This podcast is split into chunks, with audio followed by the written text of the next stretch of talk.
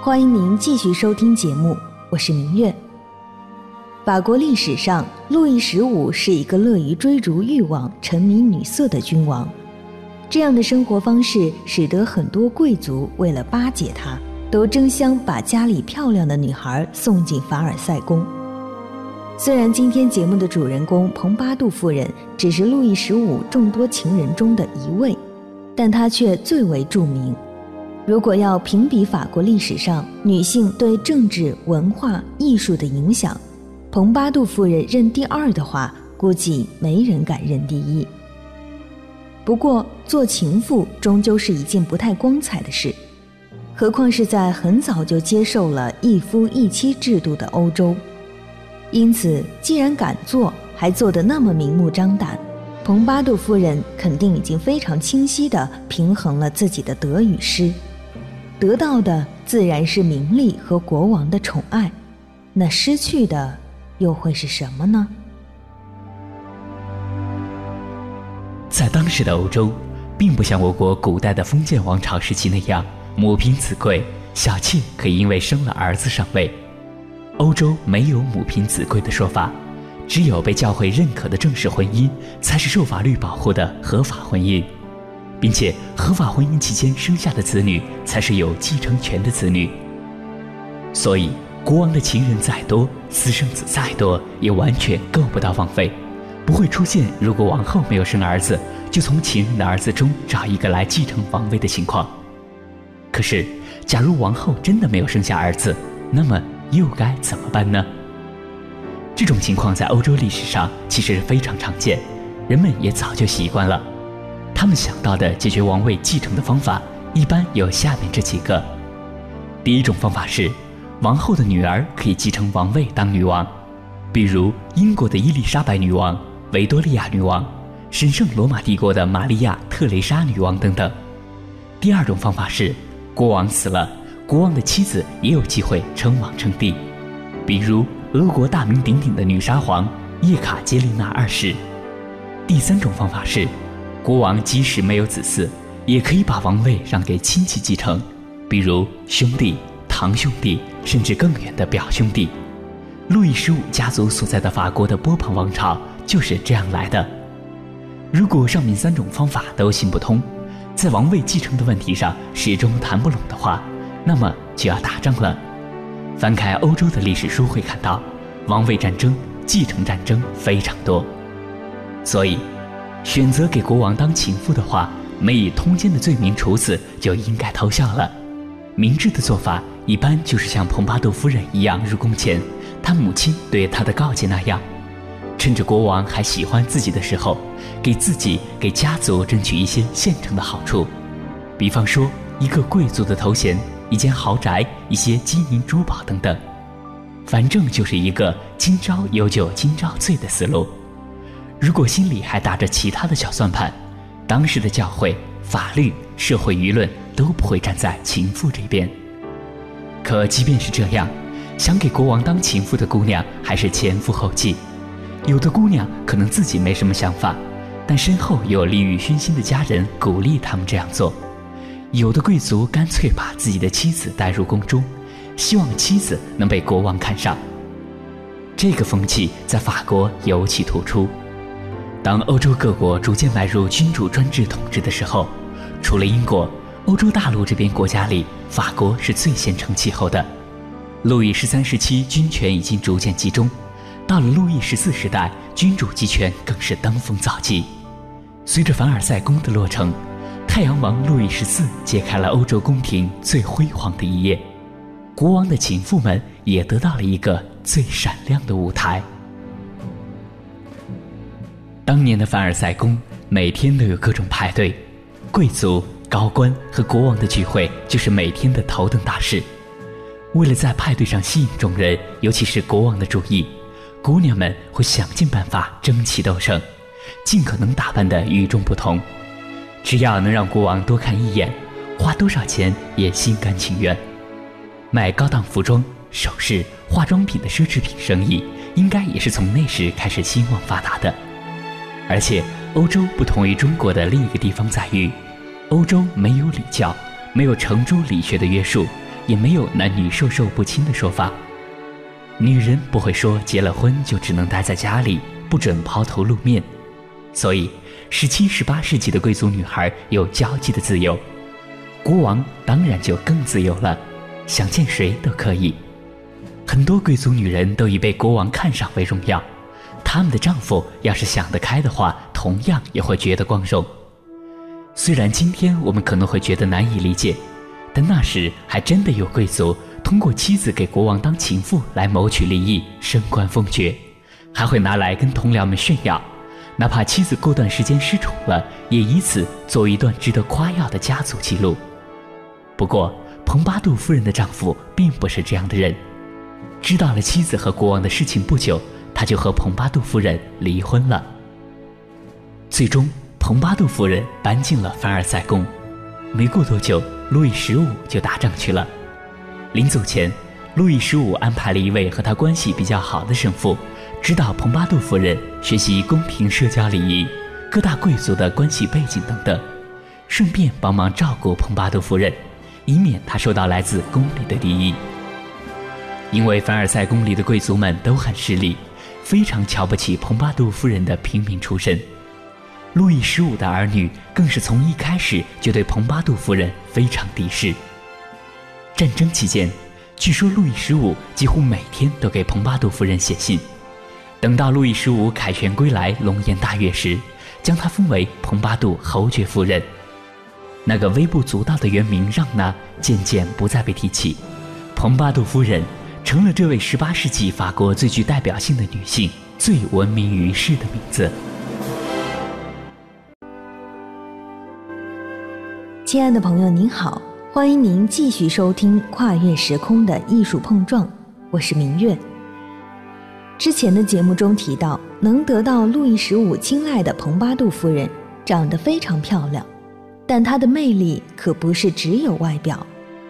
虽然宫中的贵族鄙视她，以他原来姓氏的发音嘲笑他是小市民、鱼贩子，但其实蓬巴杜夫人的品味广受肯定，她聪明风趣。有见识、有才华，而且能干。蓬巴杜夫人的作为也帮助路易十五这个本身没有多少能力的君主得到了后世的一些夸赞。后人总说，路易十五挑女人的眼光真准，看看那个蓬巴杜夫人就知道。不过也有人说，历史就像是让人打扮的小姑娘。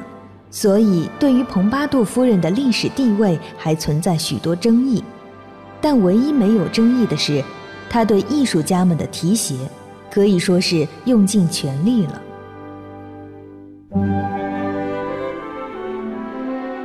说到蓬巴杜夫人，就不能不提到洛可可绘画的代表人物弗朗索瓦·布歇。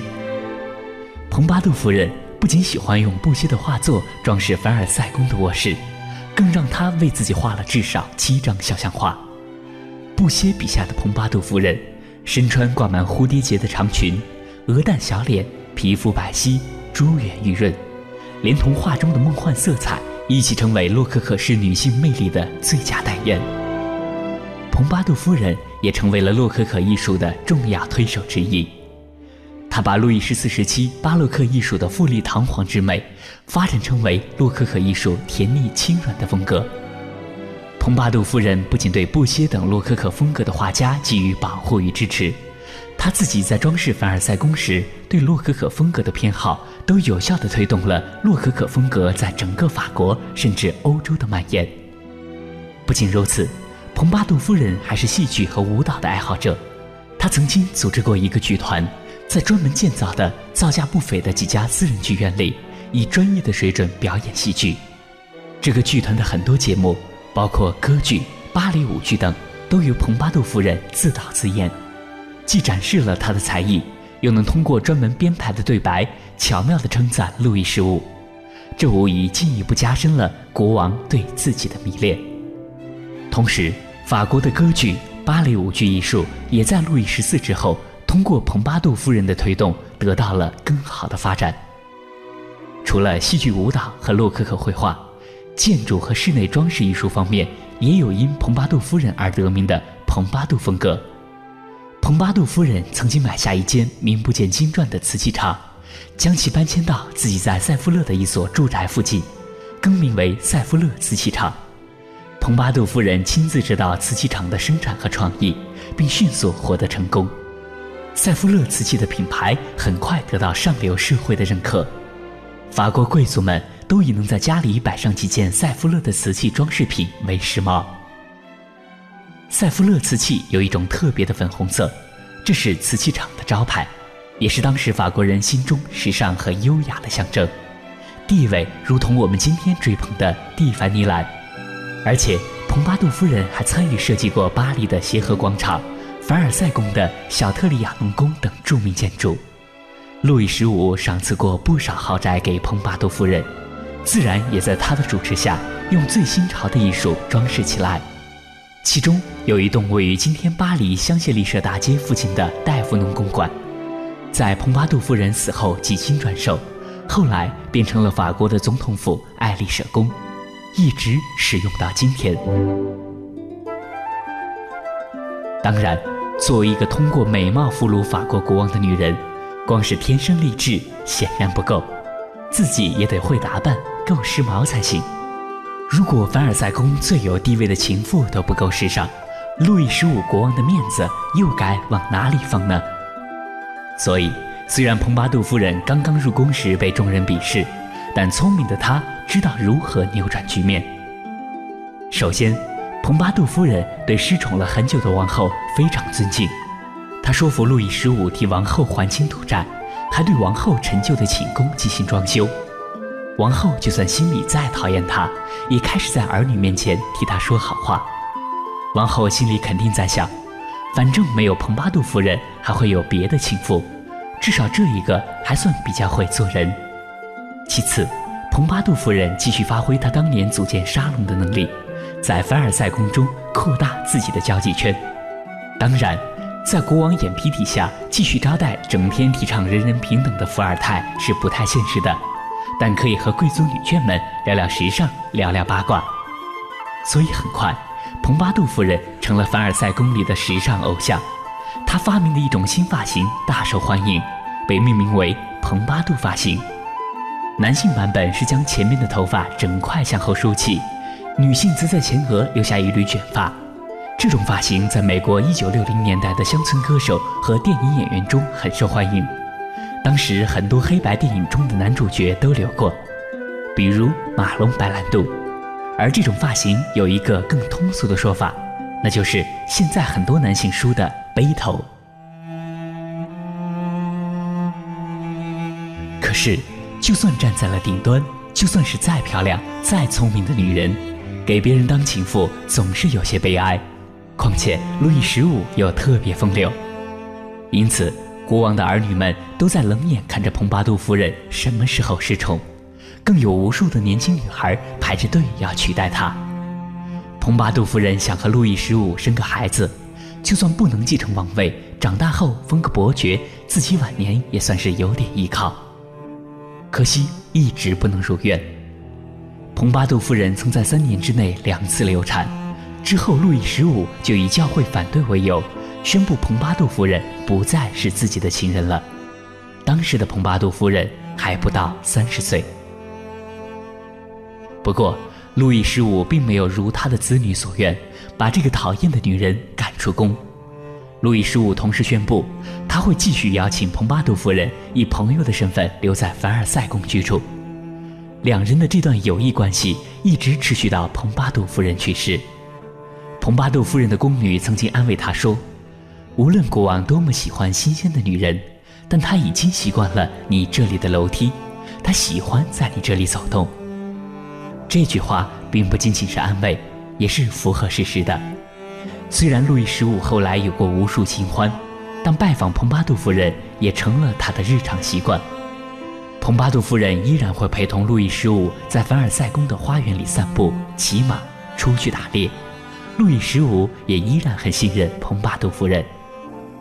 在得宠之初，路易十五就经常让蓬巴杜夫人帮忙处理国家大事。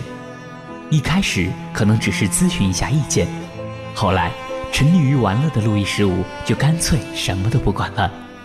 于是，蓬巴杜夫人的梳妆台成为国家大事的决策之地。而且，蓬巴杜夫人对政治也显然有着比路易十五更浓厚的兴趣。据说，1754年开始的法国七年战争，前线的将军甚至收到过蓬巴杜夫人用眉笔画的作战图。不过，这场七年战争让法国损失惨重，丢失了大量的海外殖民地。于是，蓬巴杜夫人遭到了法国人民的一致唾骂。1764年的春天。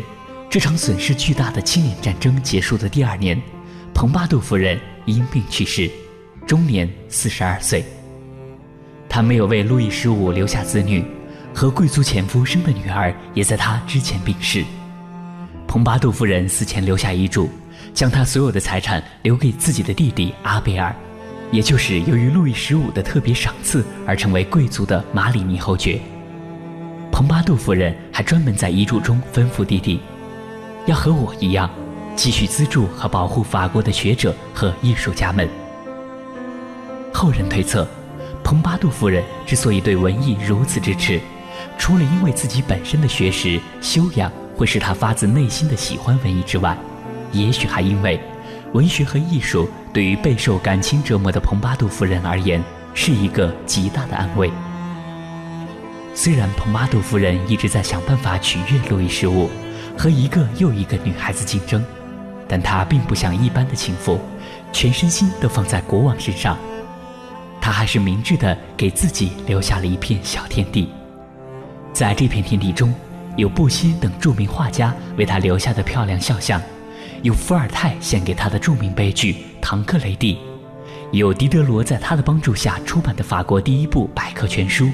还有以蓬巴杜命名的发型、建筑风格、装饰风格等等，这些事物让他暂时忘记了身为一个情妇的不安，留住了自己最初的美好。这或许就是不忘初心的另一种体现。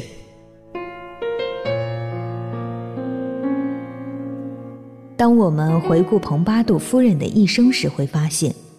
虽然她拥有那些让国王周围人恨得牙痒痒的无限风光，可是，在蓬巴杜夫人的心里，依旧免不了弥漫着说不出的惆怅。就像她去世后出殡时，路易十五看着他的棺木在雨中远去时说的那句话一样。路易十五感伤地说道：“夫人的旅途没有遇上好天气呀。”那到底什么是好天气呢？对于这一点还不敢妄下定论。但在我看来，蓬巴杜夫人的生命就像是春天的雨一般朦胧不清、淅淅沥沥，给人带来麻烦，却也滋润着花草树木。